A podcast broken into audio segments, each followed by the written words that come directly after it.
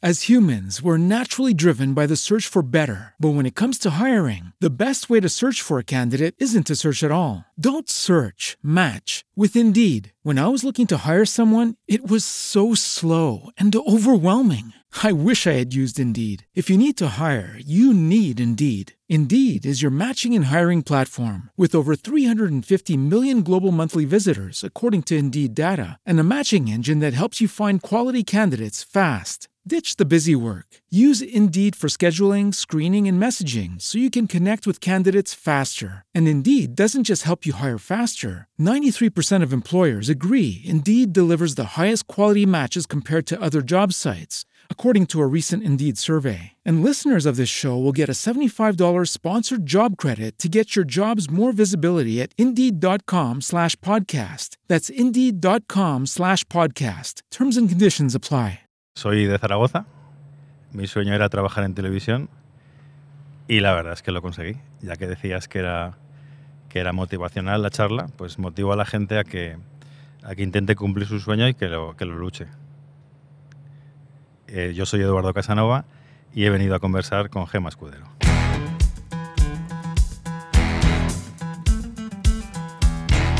Conversar, un podcast de Gema Escudero.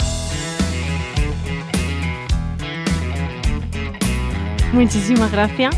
Gracias por venir a ti y, a Laura por, por, haber hecho posible la charla. Eh, ya que hablabas de ese comienzo, me gustaría empezar hablando de, de cómo, cómo, empieza tu, tu relación con, con, el mundo de la dirección y de la televisión.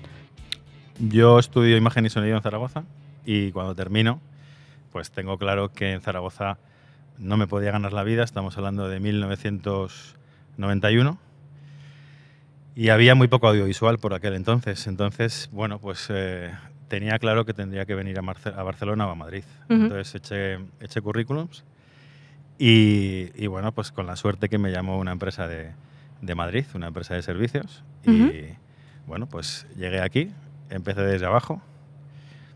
Y bueno, pues poco a poco fui consiguiendo lo que hablábamos antes, ¿no? De, de mi sueño. Empecé eh, haciendo programas eh, en realización eh, después retransmisiones deportivas uh -huh. y cuando llevaba unos 10 años, una cosa así, eh, me apetecía cambiar de registro y entonces hubo alguien, una persona que, que confió en mí, que, que, que, me ofreció hacer ficción y aquí estoy, después de, pues estamos en 2021, pues, pues creo que 30 años, ¿no? Ya llevo más haciendo ficción que lo que hice anteriormente al final todo el mundo habla de esa persona que, ha confiado en ti, que te ha ayudado, que qué importante es en un comienzo tener a alguien que confíe en ti, que te dé la oportunidad, sobre todo en el mundo, porque en el mundo de la interpretación, pues ya sabemos todos que directores de casting, tal, no sé qué, pero un mundo tan complicado y tan diferente como es la dirección, que cómo accede. Entonces, todos los directores que han pasado por aquí, Ale Rodrigo, Carlos Terón, eh, hablan de, esa persona que después de haberte visto trabajar, confía en ti para, para, entrar en un proyecto de ficción. ¿Entras directamente en Amares para siempre o haces...? No. Eh, empiezo en, en, 2001 en Un Paso Adelante. Eh, estoy ahí cuatro años. Uh -huh. Después arranco eh, Amar en Tiempos Revueltos, que se llama primero sí. Amar en Tiempos Revueltos. Hago una temporada y después vuelvo otra vez a Globo Media a hacer eh, Mis Adorables Vecinos. ¡Wow! Y después de Mis Adorables Vecinos ya paso a, a, otra vez a Amar en tiempos revueltos y posteriormente Amar es para siempre. De esos 15 años que lleva Amar, va a ser prácticamente todo lo que hablemos. Ahora si quieres luego matizar alguna cosa que te apetezca de tu carrera, pero, pero tu gran parte de tu trayectoria en ficción es Amar, entonces vamos a hablar mucho de Amar. Eh, empiezas en Amar y luego lo, lo dejas o te vas o X. Llevas, lleva 15 años Amar. ¿Cuánto has dirigido tú? ¿Cuántas temporadas has dirigido? Lleva 16 años. 16. Desde 2005. Y yo arranco, eh, dirigía la serie entonces Orestes Lara. Uh -huh. y, y, entonces yo era director realizador. Hago una temporada. No se sabía, no, no, teníamos muy claro si iba a renovar o no, Amar en tiempos revueltos. Ante esa no claridad del futuro, eh, me ofrecen eh, mis adorables vecinos volver un poco a, a, la casa que me dio la oportunidad de, de, hacer ficción, que era Globo Media, y me ofrecen eh, este, Mis adorables vecinos.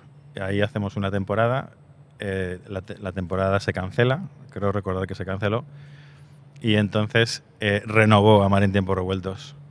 Entonces volví a Amar en tiempos revueltos, me volví a coger, por suerte, y hasta el año 2007 o 2008 más o menos, que es cuando deja la dirección, la había dejado ya anteriormente Orestes Lara, la había cogido Joan Noguera y, y Joan Noguera se va a hacer otra, otra serie de La Casa, de. Diagonal Televisión, y es cuando yo accedo a, a la dirección general de la serie de Amar es para siempre. Entonces llevo desde... eh, hice la quinta, sexta y séptima temporada de Amar en tiempos revueltos y las 10 de, de Antena 3. Actualmente por temporada, ¿cuántos directores llegáis a trabajar? ¿O ya solo eres tú? Yo soy el director jefe de la... Director general de la, de la serie y luego hay cinco directores realizadores que Y- son los que están a piñón grabando todos los días. Formas parte también del equipo de guion y la producción ejecutiva. Sí. ¿Cómo crees que, que se complementan esas funciones? ¿Qué crees que hay de positivo en que esté en esos tres departamentos tan importantes? Bueno, en una serie que lleva tantos años y que conocemos también todos los integrantes de, de- de la misma, eh, creo que es muy positivo eh, estar en, en- en los tres. Digamos que estando en, en producción ejecutiva engloba todo esto que estamos diciendo, ¿no? Es decir, que estás, eh, eres responsable del contenido, por supuesto, y, y también del presupuesto, ¿no? Entonces, bueno, pues que se conozca la serie tan desde dentro como la puedo conocer yo es, es muy positivo. En guion han llegado a estar, si no me equivoco, he podido contar 18 personas en una misma temporada. ¿Cómo se coordina eso? O sea, supongo que al inicio de la temporada habrá una gran reunión en la que, bueno, después de tanto tiempo ya conocéis un poco la línea en la que creí, pero igualmente todo eso hay que engrasarlo bien para que todo vaya en la misma línea y que, y que sea muy compacto. Sí. ¿Cómo se trabaja en- con tantos guionistas o con tantos directores? O... Al ser una serie diari- diaria, el, el flujo de trabajo es, es brutal. Entonces necesitamos un equipo numeroso de gente eh, que no muera eh, durante el proceso. Entonces, eh, bueno, pues está dividido en escaletistas y en dialoguistas. Ujú, Estos, a su vez, tienen eh, tres cabezas visibles. Una es el coordinador general, en este caso coordinadora, que es Verónica Villé. eh, un coordinador de escaleta y un coordinador de diálogos. Digamos que esas tres serían las, las piezas fundamentales del departamento. Eh, a su vez hay unos escaletistas que se reúnen todas las semanas, todos los lunes. Lunes y martes normalmente se, se reúnen de, de escaleta, que es donde se deciden los contenidos semanales. Eh, y luego posteriormente se trabajan durante toda la semana esas, esas escaletas y pasan a diálogo y diálogo vuelve a tener una semana para dialogar. Normalmente vamos con unos, eh, seis, unos 48 o 50 capítulos por, Por delante. delante. por delante de la grabación y unos 60 y 70 más o menos por delante de la emisión. Eso Vale. era algo que quería, que quería Abordar habl- después. abordar, sí. Bueno, lo hablamos ahora ya. Eh, vais con esa cantidad de episodios por delante, pero eh, de grabación, de plan de rodaje, en una semana, ¿qué podéis grabar? O en un día, ¿cómo es un día de rodaje de Amar? Nosotros grabamos al día eh, unas 21 secuencias, entre 20, 21 a 22 secuencias en, en dos unidades en paralelo. Mm, En paralelo. Dos unidades significa que tenemos dos platos en paralelo y en paralelo la dificultad es que con todos tus actores tienes que ser capaz de eh, hacer dos órdenes de trabajo que sea posible grabar con todos esos actores en dos platos a la vez, porque si dijeras, bueno, es que uno es por la mañana y otro es por la tarde, habría un problema parecido, porque los actores no se pueden desdoblar, Claro. ni los puedes tener trabajando desde las 8 de la mañana hasta las 12 de la noche, ¿no? Por tanto, es- esa es la dificultad. De ahí también, lo, como te digo, es, es ir con, con tanto tiempo. Y ese tiempo también es el que eh, muchas veces juega a la contra, pero otras muchas eh, a favor. Te pongo un ejemplo de cómo jugó a favor durante la pandemia. Si nosotros no hubiéramos tenido esos capítulos de, de colchón, no hubiéramos sido capaces de emitir durante toda la pandemia, que fuimos, bueno, de los pocos que pudimos hacer eso, también por los años que llevamos, Claro. pero teníamos dos meses y medio, dos meses y medio de emisión, que es lo que hizo es seguir acompañando a nuestros espectadores en unos momentos tan, tan duros, ¿no? Dos meses y medio en una serie diaria. Es Eso que, es una barbaridad. es, que es, es un- es una locura. Em, Supongo que, supongo no, a vosotros la pandemia os ha pillado un poco eso, mm, curados porque, porque vais con ese colchón. Pero, ¿qué contratiempos pueden surgir? Claro, el, supongo que el ir, me estoy liando como un trompo, supongo que el ir con ese colchón te hace que si se te cae un actor, se te... Pero claro, a ti se te cae un actor de una... ¿Y que tienes que volver a grabar el episodio? O sea, ¿cómo gestionáis ese tipo de contratiempo? Mira, hubo uno, después de, cuando empezamos este año 2021, dijimos, eh, ya no puede pasar nada más extraño que, que la pandemia y nada más duro, ¿no? Bueno, pues eh, evidentemente no fue ni la mitad de duro, ni una cuarta parte de duro, pero vino eh, Filomena. Que con la tontería, con la tontería, paramos, suspendimos el rodaje una semana. Una semana. Esto no había pasado jamás. Si no hubiéramos venido además de la pandemia, no hubiéramos dado crédito a parar una semana porque los accesos al plató y los accesos y la conducción en Madrid era y- y, el transporte público era, era imposible. Entonces, si tú no tienes transporte público, aparte de que nosotros pongamos un transporte para que eh, vengan los actores y demás, pero bueno, el equipo tiene que venir. Eh, metro, autobús, coches privados, era imposible, no había acceso. Yo no pude acceder a plató, por ejemplo, hasta el tercer día. Creo que esto se pasó un sábado, de la noche del Mm. viernes al sábado. El sábado a última hora ya no nevó y sin embargo provocó todo lo que ya sabemos, ¿no? Y repito, estuvimos cinco días, de lunes a viernes, parados sin poder rodar. Impensable. Volvimos a perder el poco colchón que habíamos generado después de la pandemia, lo volvimos a perder, pero seguimos eh, emitiendo. O sea, que sí que han- han- eh, dices, por ejemplo, se cae un actor, ha pasado muchas veces. Ujú. Recuerdo hace muchos años Javier Collado se partió la pierna, y se la partió bien. Y creo que estuvo como un mes o mes y medio sin poder, no, no, no, no contamos con, no pudimos contar con él. Recuerdo también Luis Rayo que eh, tenía que operarse de la espalda. eh. En fin, nos han pasado muchísimas cosas. Recuerdo estas dos ahora. eh, y que cómo se sale, pues hay, hay- hay veces que no pasa nada porque tienes colchón y otras veces cuando te lo comes, que es, que es el caso de el caso que nos pasó con Luis, eh, bueno, pues hubo que remontar, que reeditar los capítulos sin Luis. Y tuvimos la suerte porque en realidad, al final, eh, no sé qué ha pasado en Amar, que hemos ido siempre al límite, pero hay algo, un ángel de la guarda o algo, que, que- que nos ha permitido llegar a ese límite y luego salir. Y con Luis lo que pasó es que pudimos, el 28 de mayo, no me olvidaré nunca de la fecha, de 2020, que fue cuando abrieron, pasamos a fase 3, creo, Sí. eh, pudimos arrancar otra vez la grabación y grabar in extremis todas las secuencias que faltaban de Luis. Y luego la suerte también es que en una serie como la nuestra el lenguaje referido funciona muy bien. Es decir, no hace falta contar, nosotros también por horario infantil, bueno, pues las, las escenas de sexo eh, son muy limitadas, eh, hay, hay que hacerlo con mucho cuidado.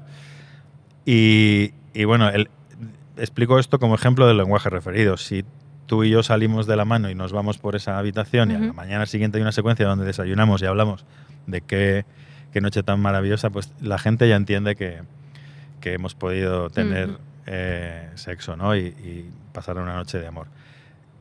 Eso nos lo permite un formato como el nuestro. Otros formatos no lo permiten. Entonces, eh, lo de Luis, un poco eh, utilizamos el lenguaje referido. Es decir, la gente, otros personajes contaban lo que le sucedía a él sin necesidad de verlo.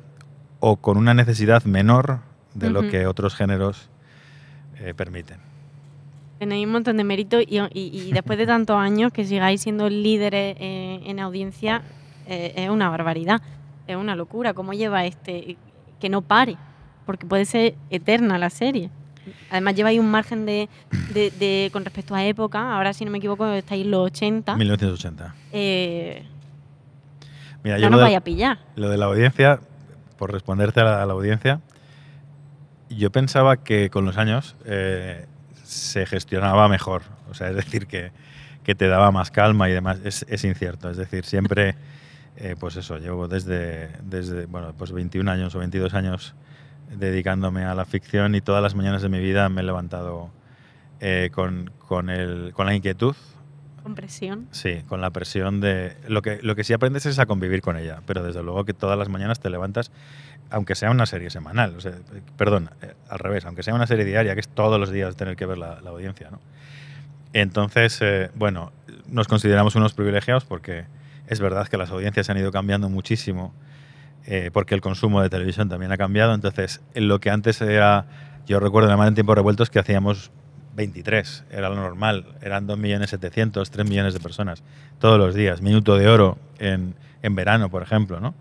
Todo eso se ha ido modificando, evidentemente, y bueno, pues ahora estamos en, en 12, 13, que es una barbaridad también, una barbaridad. Y, y, eso en cuanto a la audiencia. Lo otro que me habías preguntado se me ha ido. Eh, no era una pregunta como tal, era. Eh, no, no, sé a qué he llegado. Eh, ¿Está ahí alguno? Yo ah, que, que, que, que, hasta cuándo durará. Que, bueno, sí, que, puede, que puede ser sí. eterna porque no nos bueno, pilla. Mientras el espectador tenga ganas de seguir viendo, nosotros se lo vamos a dar. Es decir, ahora estamos en 1980. Yo jamás pensé que íbamos a llegar a 1980, nunca en la vida. Eh, Empezaste en los 60. No, no, empezamos antes de la guerra. Empezamos en el 36 con el estallido de la guerra y, y luego lo que hicimos es para no eh, eh, hacer temporadas durante la guerra y que fuera una cosa muy dura, muy, muy pesada. Pesada digo de argumento, sí, ¿eh? no pesada sí, de... hicimos un salto temporal y nos fuimos a, al 39, a después de la guerra. Y entonces contamos toda la posguerra, que es maravilloso, y bueno, hasta hoy que es 1980. Nunca jamás pensamos en esto. Eh, ¿Por qué? Bueno, tampoco lo sé muy bien. Seguramente porque mm, tenemos eh, una serie en televisión española que se llama Cuéntame, mm. que empezaron antes que nosotros. Y estos tampoco pensaban llegar al 90 y tantos que están ahora. Entonces, bueno, eh, íbamos un poco como por detrás, ¿no? Y entonces, al ser una serie de época, tampoco piensas nunca que vas a llegar a, a los 80, que para la gente de mi edad es relativamente hace cuatro días. Entonces, no, te pongan, no te pongas mayor. No, no, no, no, tengo 50, pero, pero los 80 están a la vuelta de la esquina. Sin embargo, pues hay mucha gente que nos ve que seguramente lo vea muy lejano, ¿no? Eh, se me ocurre ahora, eh, tú entonces has grabado la época en la que naciste. Sí. ¿Qué recuerdos tienes de esa Eso época? Sí, mira, esto ha sido de las cosas que más ilusión me han hecho. Eh, ya llevo años, ¿eh? Porque yo empiezo a tener recuerdos eh, en la muerte de Franco. Yo recuerdo en el 75, cuando muere Franco, uh -huh. verlo en directo en mi casa. Tengo ese recuerdo de ser un niño, o sea, tenía cuatro años. Esto lo recuerdo. Antes de esto no tengo ningún recuerdo, uh -huh. que yo sepa.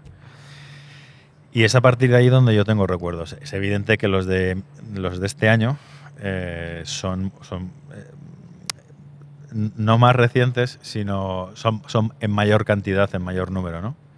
Entonces me ha hecho mucha ilusión porque el mero hecho de documentarte hace que, que, que, tengas unos recuerdos muy bonitos y que pases un, un, rato muy agradable documentándote de algo que ya tú has, has vivido, ¿no? Quizá incluso te ha despertado algún recuerdo que tenías sí, por ahí. Muchos, muchos. Sobre todo, de, de, sí, de, bueno, de mi adolescencia y, y, de mi familia y de mis amigos, claro, que los dejé, claro, hace 30 años. ¿eh? Qué bonito, qué divertido. Pues mm, voy a volver un poco a, a, con respecto a que sois tanto en el equipo y tal, que estábamos en eso. De directores, eh, yo sé que en la serie, sé por, por, lo que he hablado con otros directores, que en las series que no son semanales o series de Netflix o, o, o perdón, diarias, series de Netflix o quizás series semanales, la repartición de, la, de capítulos se la hacen quizá por estilo. Pero aquí conseguí un estilo compacto, diario, entonces, me gustaría preguntarte cómo reparte, supongo que eres tú, qué capítulo hace quién, por qué.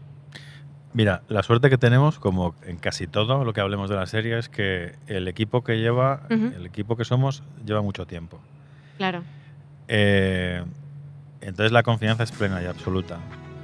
Yo, todo el equipo de directores, nos conocemos desde el, desde el inicio. O sea, cuando dirigí a Orestes Lara, como te he dicho, ya estábamos parte de los que están ahora y solamente había claro. dos personas que no estaban. Pero da igual, porque en lugar de 16 años llevan 14 o llevan, o llevan 13, sí, sí, ¿no? Sí. Entonces, la confianza es plena y absoluta. El estilo de la serie es. es mira, Amar, es, Amar es para siempre es una marca, esto es importante decirlo. Yo creo que después de tantos años hemos conseguido crear una marca muy reconocible. Uh -huh. Para eso también nos ayudan, por ejemplo, los asturianos, ¿no? que son los actores que llevan con, con nosotros desde el principio. Pero a nivel técnico, a nivel visual también, es decir, que la imagen, el sonido, eh, la, música, la cabecera, todo esto es muy, muy reconocible, de tal manera que tú estás en la cocina o estás en el servicio y sabes perfectamente que está empezando a amar.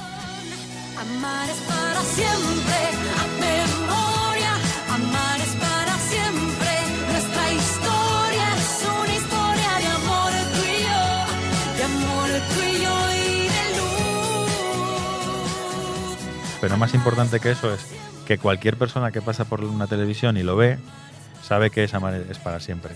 Hay unos datos que, que abruman, que da ahora mismo, la verdad es que no, no, tengo el dato muy claro, pero daba un número que eh, a tres media que a mí me daba escalofríos de cuántos españoles en algún momento de su vida han visto Amar es para siempre.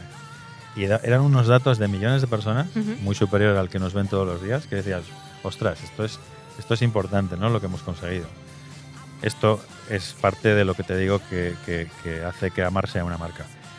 Y todo este rollo que te meto de que Amar es una marca, es que esa marca la conocemos los que la hacemos muy, muy desde dentro. Y mm, no es necesario que yo decida qué director hace cada capítulo, sino que en una serie diaria eh, va por bloques de capítulos. Es decir, un director no graba solo, solamente un capítulo, porque sería inviable eh, estar saliendo y entrando en la rueda continuamente de leer guiones, preparar guiones, grabar guion, montar. Claro. Para solo uno no te merecería la pena entrar. Entonces lo que hacemos es trabajar por bloques. Los bloques son de seis capítulos. Cada director eh, prepara seis capítulos. Se los lee, se los prepara, se los estudia, hace la reunión conmigo y ahí es donde Después de tantos años, evidentemente, yo no tengo que marcarle un estilo, pero sí tenemos que conversar. ¿Por dónde van los actores? ¿Por dónde va esta secuencia? ¿Qué dudas hay de las futuras tramas? Porque, claro, ellos son conocedores del presente. ¿Sabes? Y pues me quiero llevar a este actor por aquí. ¿Qué te parece, Eduardo? Pues mira, no te lo lleves por ahí porque el futuro no va por ahí. Y ahí es donde se discuten las cosas. Posteriormente, ellos tienen una lectura de guion con todo el equipo, previo, o sea, perdón, posterior a, la que han tenido conmigo. Y ahí es donde se fija todo, eh, cómo se va a grabar ese capítulo. Y después, cuando una vez que está grabado, pues a montaje. Y finalmente lo veo yo, ¿no? El, capítulo. Y, digo, pues qué bien, qué bonito, o esto lo podríamos haber mejorado, o, por aquí no, por aquí sí. Y por eso es, esa es, la, dinámica de trabajo, no tengo que... Aún así, si soy, ahora mismo, ¿cuántos directores hay? cinco que entran en rueda. Claro. Y, yo lo que hago es arrancar la temporada. Ahí es donde marco.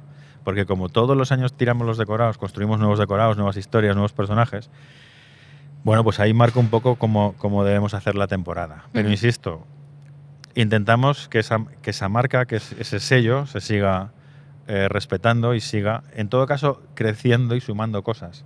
Pero en ningún caso variando ese, ese estilo. Entonces yo intento, bueno, yo siempre arranco la serie e intento terminarla, nunca lo consigo. ¿Por qué? Por, lo que te digo del flujo de trabajo. Es decir, yo ahora, que estos son datos también que marean mucho, acabamos de empezar a emitir el 9 eh, de septiembre. Mm. El, eh, la semana pasada yo ya tenía eh, la Biblia del, del, segundo cuatrimestre. Nosotros hace muchos años hacíamos una Biblia de todo el año, cuando éramos a mar en tiempos revueltos. ¿Qué pasaba con eso? Que al final hay muchas cosas que no respetas. Entonces el argumento es más estanco y, estás más atado. Los tiempos cambian, todos aprendemos y entonces lo, que pensábamos es que el argumento tendría que ser más ágil. Forma de hacer eso, no construir arcos de un año entero, sino construirlos por cuatrimestres. Bueno, entonces hacemos Biblia del primer cuatrimestre, del segundo y del tercero. Vuelvo otra vez a las fechas. Llevábamos una semana emitiendo cuando nosotros ya tenemos que decidir qué es lo que vamos a hacer y cómo en el segundo cuatrimestre. Esto es un riesgo. Bueno, pues a, fecha de hoy ya tenemos esta, esta Biblia preparada y en breve, en breve nosotros empezaremos a grabar el segundo cuatrimestre, pero no llevamos ni la mitad del primero. Pero es que en diciembre empezaremos si todo va bien, hacer la Biblia de la temporada que viene. Estamos en la décima, pues de la décimo primera u, onceava. Entonces, en diciembre, cuando llevas tres meses emitidos, tienes que empezar a preparar la Biblia del año que viene sin tener el tercer cuatrimestre, que es el último. Son fechas que, que marean un poco. Unos tiempos locos. Y luego decía que no puedo terminar la serie porque en marzo empiezo el casting de la siguiente temporada marzo, abril. Entonces estoy dos meses normalmente haciendo casting. Locura. Sí. Locura. Después de tanto tiempo, ¿tú qué crees que es lo que hace que funcione? Supongo que es un, poco, la respuesta es un poco parte de la conversación, el equipo humano que os conocéis, que, la forma de trabajo. Pero ¿qué crees que hace que funcione? Eso es un tópico que es verdadero, ¿eh? O sea, es decir, hay una característica que te puede decir tu compañera que supongo que ya ha olido un poco, Eh, en Amar hay muy buen rollo. Muy bueno. Que podemos enfadarnos un día, lo, lo que queráis, pero, pero hay muy buen rollo. Se respira muy buen ambiente. Y esto a mí, cuando me lo dicen, y evidentemente pues habrá gente que me lo diga porque es lo que quiero escuchar y, y otros que no, pero, pero después de tantos años y, y, tanta gente que ha pasado por allí, lo que nos llega siempre es, y de distintas, de, de distintas personas, es el buen rollo que hay. Entonces, lo del equipo es un tópico, pero que en este caso es verdadero. Es decir, gracias al equipo que tenemos hemos mm. llegado donde estamos. Y el equipo engloba todo. Elenco, equipo técnico, creativo, todo. O sea, desde el primero hasta el último. Seguramente me, me has escuchado esta respuesta en otras ocasiones, pero también creo que es la verdad. Es las historias que contamos y cómo las contamos. Con el mayor respeto y rigor posible y con el mayor cariño. Y que puede congregar a muchas personas viendo la televisión, uh -huh. a, a, distintos miembros de una familia. El abuelo porque lo ha vivido, el nieto porque le apetece ver cómo vivía su abuelo, y la generación intermedia porque ve a estos dos que acabo de decir y se le cae la baba por ver a, al abuelo, que es su padre o su madre, y al niño o la niña. ¿no? Entonces creo que esto es, es otra parte de, de, de, que llevemos tantos años. Y luego, seguramente, es el cambiar la historia todas las temporadas. Es decir, que si alguna, si alguna trama eh, cansa o aburre, o, pues sabes que, que tiene fecha de caducidad. Es decir, que el año que viene, excepto los asturianos, los demás los vas a cambiar a todos. Entonces, eh, esto hace que sea una serie distinta cada año, con el mismo nombre, con el mismo sello y es la misma marca, pero es otro modelo distinto, ¿no?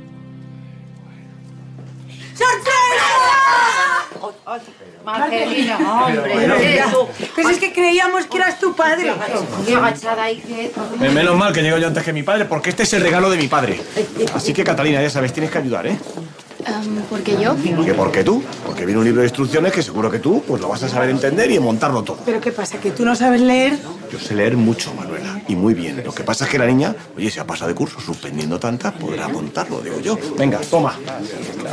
Cuidado que pesa, ¿eh? Venga.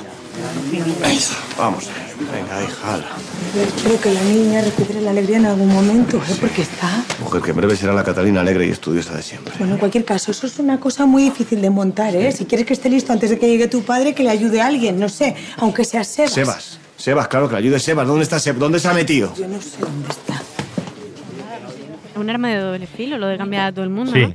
Que una vez que ya la gente le ha cogido el cariño, se lo lleva. Sí, es un peligro. De hecho, lo pagamos todos los arranques menos este.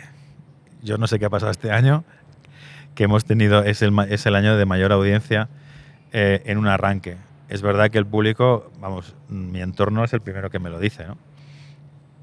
Eh, mi entorno, además que, que, hay gente que es mayor y entonces, bueno, pues le cuesta, ¿no? Eh, ostras, ya me habéis cambiado otra vez a todos después del cariño que les tenía. eh, porque os habéis cargado a este cuando es el que más me gusta. Bueno, al final esto, esto es así. Ellos también. Otra de las ventajas de Amar es que nos conocen tanto, saben tanto de la forma de contar, que cuando algo no les gusta dicen, bueno, mmm, tampoco pasa nada porque me lo van a cambiar dentro de... y, y, lo que les gusta, pues bueno, también entiende que, que, habrá tramas nuevas que también le van a, les va a gustar tanto como las anteriores, ¿no? Sí, es un arma de doble filo, pero de momento, hasta la fecha, no, no ha ido mal. Si tuvieran la oportunidad, quizás sea un poco más reflexivo que para que me conteste ahora. Si no me quieres contestar, no me conteste. Eh, contéstame. no, eh, si, si tuvieran la posibilidad de, de, de mejorar algo, de ¿qué, qué crees que, que, que, podríais mejorar y, y qué necesitaríais? Porque yo creo que, que, quizás va a elegir el tiempo. ¿O tú crees que no? O sea, si tuvieran la oportunidad o más presupuesto, o ¿qué sería lo que...? El tiempo es dinero. O sea, claro. cualquier persona que esté aquí, donde estoy yo, te diría que el tiempo. Sí, sí, sí. El tiempo es dinero y con tiempo puedes hacer muchas más cosas. También yo digo muchas veces que somos los mejores en hacer lo que hacemos en el precio en el que lo hacemos. Entonces... Eh, y está demostrado. O sea que... Está demostradísimo. Entonces, pero, pero bueno, bueno, lo digo con humildad, ¿eh? Sí, sí, no suene, sí, sí, no. Pero eh, si pudiera, elegiría tiempo. Porque si tuviera más tiempo, lo cual implica, es- implica dinero, como digo. Sí, ¿eh? sí, pero si sí, tuviéramos pero- más tiempo, bueno, pues seguramente eh, dedicaríamos también más tiempo a la interpretación. También es verdad que en Amar eh, el nivel interpretativo es altísimo, a pesar de los tiempos. Es decir, que eso es otra cosa que sorprende. A nivel técnico, ¿qué es lo que hacemos? Hacemos una cosa sencilla, que funciona muy bien, muy bien. Eh, Que también hay que se va a llegar a eso, quiero Sí, decir que tiene un mérito. Sí, sí. Entonces, pero bueno, eh, no es que estaba pensando en decir una cosa que no la voy a decir. no, pero el- eh, eso, elegiría tiempo. Mm, Insisto que la, la interpretación es, es, es brutal. Eres actriz y, y lo ves todos los días. Yo me maravillo todavía de, de conseguir lo que conseguimos en estos tiempos. Esto, por supuesto, es gracias a, a los elencos. Son maravillosos, lo han sido siempre, o sea, es una pasada. Yo eh, he tenido, otra de las cosas que no hemos hablado, pero tengo el privilegio de, de- de trabajar con una gente maravillosa, o sea, de la que aprendes todos los días. O sea, es que hay muchas veces que también me dicen, no te cansas de llevar 16 años haciendo lo mismo en Amar es para siempre. Es imposible. O sea, no- no- también. es que no me sí. puedo cansar. eh, no me puedo cansar. ¿Te apetece hacer otras cosas? Sí, me apetece hacer otras cosas, pero no puedo hacerlas porque esto me, me- me llena todo mi tiempo. Pero me siento muy, muy realizado y me siento muy feliz de tener la posibilidad todos los años de estar dos o tres meses haciendo casting de los mejores actores que tenemos en este país, eh, de trabajar con, con guionistas, con discutiendo argumentos, cuáles son los mejores, cuáles qué nos parece mejor, haciendo Biblias, en fin, llevando una serie a, o sea, levantando una serie todos los años, que es una temporada, pero que es una serie con todo nuevo, entonces eh, me, me parece que es un privilegio. Ahora iremos a la parte interpretativa que comentaba y un poco al trabajo con los actores. Pero, uy, pero antes em, te quiero preguntar, eh, la entrada en Antena 3, bueno, después de tantos años yo supongo que la audiencia será como muy diversa, pero es verdad que al principio sobre todo sería gente un poco arrastrada del telediario que se queda y prueba y le gusta y sigue. Pero mm, ¿os ha afectado mucho la, la entrada de, de este boom de series turcas que ha habido en Antena 3? Comentabas que el arranque ha sido de los mejores, así que Sí. supongo que quizá no tanto, pero Bueno, yo creo que eh, en este caso Tierra Amarga, que es la que nos eh, sucede, eh, nos ha beneficiado. Lo creo de verdad. Es decir, yo creo que hay un efecto arrastre importante y, y- y, bueno, pues nos ha, nos ha beneficiado. Eh, tenemos poco que ver. Es decir, que eh, yo creo que si, si ves eh, Tierra Amarga o ves un capítulo de Mares para siempre, son eh, ficciones totalmente distintas, pero bueno. eh, de momento no podemos decir que nos haya afectado negativamente porque los datos de audiencia, independientemente de lo que nosotros hayamos hecho, ya. que seguro que algo hemos hecho bien, eh, la Tierra Amarga nos ha beneficiado. Vale. Eh, pasaba por aquí hace unos días Cristóbal Suárez, con el que estuvimos hablando de amar en tiempos revueltos en su caso, en su momento. Y, y bueno, pues me gustaría empezar a hablar un poco de la interpretación, de cómo afronta ese trabajo con los actores, porque supongo que con quien va de forma puntual a un episódico es totalmente distinto que con quien va, que con quien va a personaje fijo y cómo trabajas cada, cada personaje, Pues te voy a corregir con todo el cariño. por supuesto. Yo trato igual a la persona que va a hacer un capítulo Sí, que, claro, pero no es el mismo el trabajo que haces con una persona que va a un episódico con una persona que está fija. Quizá sea el mismo de base, pero luego el, el personaje se tiene que sigue creciendo Claro. con, mientras que el que va a un episódico se queda ahí. Quizá tú lo trates igual, pero ¿cómo, cómo afrontas esa creación? Bueno, primero lo creamos en guion, o sea, viene marcado por guion, y, y luego lo que hacemos es ensayar, ensayar y ensayar. Es verdad que quizá con los, con los episódicos no tenemos el, el mismo tiempo de ensayo. Ahí sí que es cierto que se trabaja de otra manera, básicamente por esto que te digo. Ya. Cuando arrancamos la temporada, nosotros estamos aproximadamente un mes de ensayos. Tampoco es normal esto. Es decir, que somos, de nuevo, volvemos a ser unos privilegiados porque tenemos la suerte de tener eh, un mes 20 días de ensayos eh, duros, ¿eh? o sea, de, Ujú. de ensayos desde primera hora de la mañana hasta última hora de la tarde. Esto es verdad que no lo hacen todas las series por, por lo que hablamos, porque al final es preproducción y es tiempo y el tiempo se convierte en dinero. Entonces, eh, bueno, con un episodio es cierto que además la serie ya está arrancada, está en marcha y no podemos tener el mismo tiempo que tenemos a lo mejor con los fijos.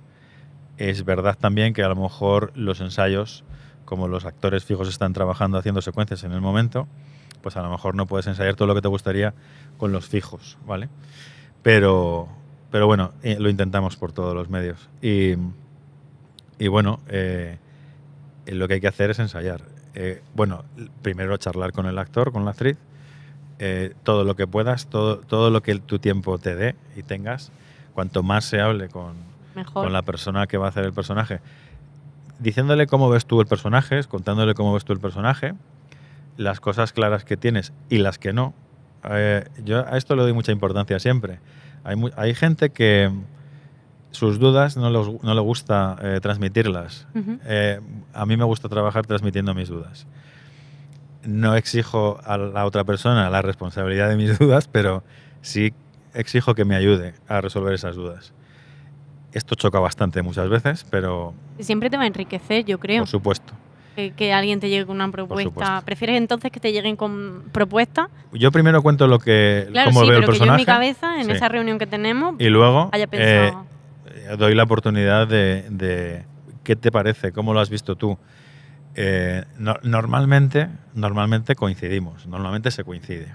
A mí me ha pasado muy pocas veces que la persona vea el personaje muy diferente o, o- o lo opuesto, ¿no? Ujú.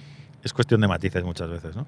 Y bueno, una vez que esto está eh, muy, muy claro, eh, bueno, hablamos también incluso del vestuario y de- del maquillaje de la peluquería. Es verdad que quizá a lo mejor con los episódicos algo menos, porque ya entran en una dinámica con una imagen de temporada que- Claro. que, yo tengo muy clara y que a Hay que lo mejor... adaptarse. Claro, exactamente, hay que adaptarse. Y después a ensayar. Y cuanto más ensayes, mejor. Ya- Claro. ya lo sabes tú. Claro. Eh, voy a ir cerrando y mm, comentaba antes que habíamos, hemos comentado esto, pero me gustaría preguntártelo igualmente. Como director, ¿qué te gustaría, qué te gustaría abordar? ¿Qué, qué tipo de, de proyecto, de, de- qué te gustaría hacer? Y Al- ahora mismo Amar es para siempre te permitirse hacer otras cosas. Me gustaría probar a hacer una película. Escrita por ti también. A mí se me da muy mal escribir. Bueno, formas parte mí- de guion. Sí, no, pero, pero la, la- no, no, pero el mérito es de ellos. Yo no escribo, yo no sé escribir. Yo sé hacerlo fácil, que es decir si esto me gusta o, o no me gusta, y eso es fácil. Bueno, hay Yo- que tener criterio para hacer eso. Los, muchas veces pienso que los equipos de, de creativos es muy duro tener que enfrentarse todos los días o todas las semanas o cada X tiempo a, a un director, a un productor ejecutivo que diga esto sí o esto no. Porque al final yo considero que esto es medianamente fácil. Y es, me podrás decir que es falsa modestia, pero, No. pero lo creo de verdad. O sea, por muchos años que lleves, por, muchas, eh, por mucha experiencia que tengas, siempre a la hora de decirle a alguien que crea que, que tú no crees en eso, es, es duro. Entonces, bueno, me gustaría hacer una película por, por todo lo que implica, ¿no? Desde eh, contar, contar una historia en el tiempo que, que ellos la cuentan. No me refiero al rodaje, ¿eh? porque sí, al sí. final los rodajes, no sé si por suerte o por desgracia, pero al final los tiempos Sí. eh, son los que son en todos los formatos y todo el mundo va corriendo con la lengua fuera. Entonces te quedas En corto. todos lados.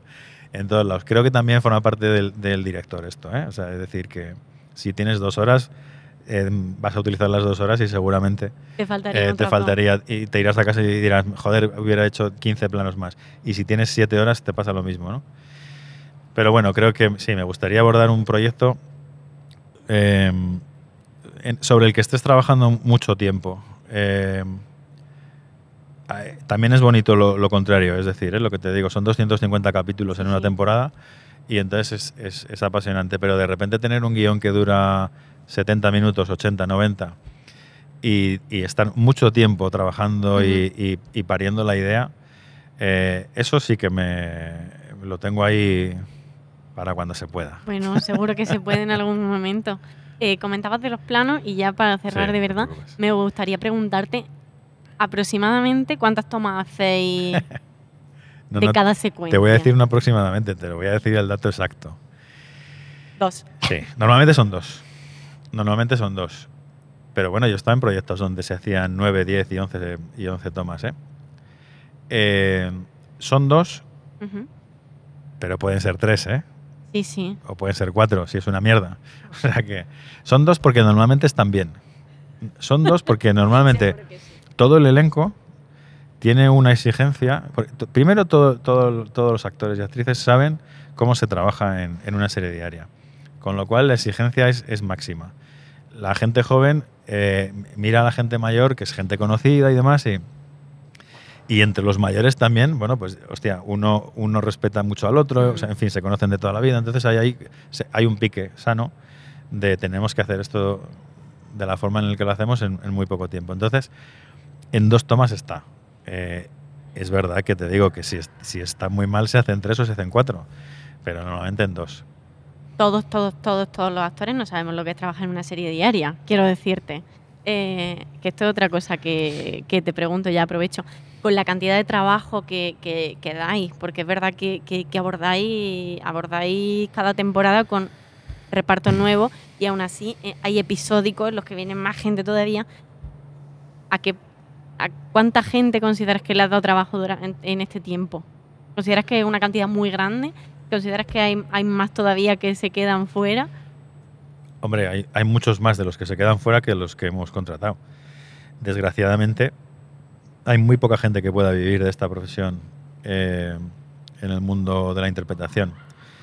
Nosotros yo creo que hemos empleado a unas, unos 2.000 actores eh, En total. en total. Y fijos, pues unos 400.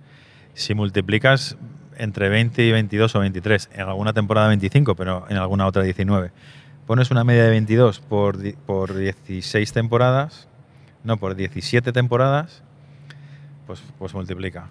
Estos serían... ¿Lo has multiplicado? Eh, eh, soy actriz. 17. Letras. Bueno, estoy 17 escuchando. temporadas por 22. Eso fijos. Em, Y, y- y episódicos creo que son unos 2.000. De todas maneras, eh, eh, Laura tiene todos estos datos porque Bueno. los ponen muchas veces en... Aproximado. nada, nada. Que creo que son unos 2.000 actores eh, en 16, 17 temporadas. Unos 2.000 actores. Y, y me, has, me has- me has querido preguntar otra cosa sobre los actores que no la recuerdo ahora. ¿Sí? No. ¿No? No, me quedo satisfecha con Vale, esto. vale. Me quedo satisfecha. Eh, pues nada, vamos, vamos cerrando. Voy a enseñarte la, la especie de mapa este en el que está relacionado con alguien. Eh, si se te ocurre otra persona, ya te digo que. Esto no es lo que no he entendido muy bien. Tú me vas a enseñar... Yo te voy a enseñar una lista en la que Sí. tú estás relacionado con una persona. La conozco. Sí, trabajas con ella. Eh, aquí está relacionado con una persona, no la diga en alto por si finalmente no viene. Eh, a nosotros nos gustaría, a ella nos gusta mucho. Y además tengo falta de mujeres en este podcast. Ah, vale. Eh, entonces, pues nada, está relacionado con ella. Hay- si hay se te ocurre otra, pues mira, mm, Vale. ahora me dice, ahora lo hablamos.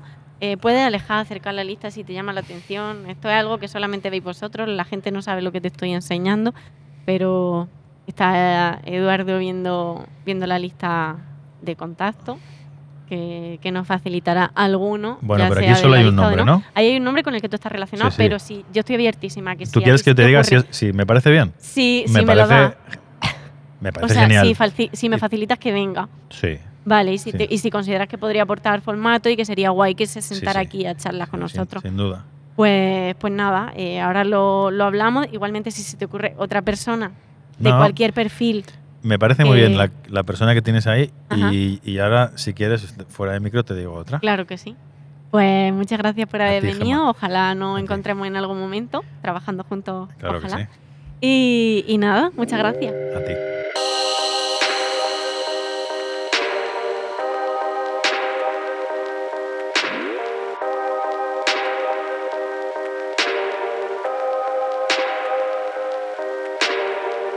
Gracias Eduardo Casanova por contarme los entresijos de una serie diaria como es Amares para siempre. Gracias también a Cele Díaz y de Universo Media por producir este podcast. Y a Pedro Cerezo y Cristina Bravo, que se encargan de capturar en imágenes la esencia del programa para que tú luego te puedas hacer una idea de lo que vivimos grabando. Podéis ver su trabajo en su Instagram o en su web cristinadepedro.com. Gracias también al espacio Universe del Hotel Oliyu de Atocha, que desde el principio ha apostado por conversar y nos cede sus instalaciones ayudándonos a hacer posible esta idea. Y gracias a ti, que decides darle al play en Spotify, Podimo, Apple Podcast, Google Podcast, Evox, gemaescudero.com o donde sea que escuches podcast. Te espero en el siguiente.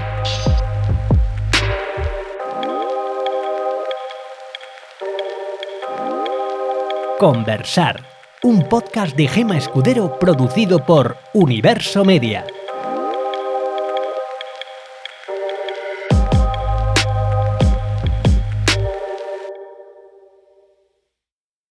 Lucky Land Casino asking people what's the weirdest place you've gotten lucky? Lucky? In line at the deli, I guess? Aha, in my dentist's office. More than once, actually. Do I have to say? Yes, you do. In the car before my kids' PTA meeting. Really? Yes. Excuse me, what's the weirdest place you've gotten lucky? I never win and tell. Well, there you have it. You can get lucky anywhere playing at LuckyLandSlots.com. Play for free right now. Are you feeling lucky? No purchase necessary. Void where prohibited by law. 18 plus. Terms and conditions apply. See website for details.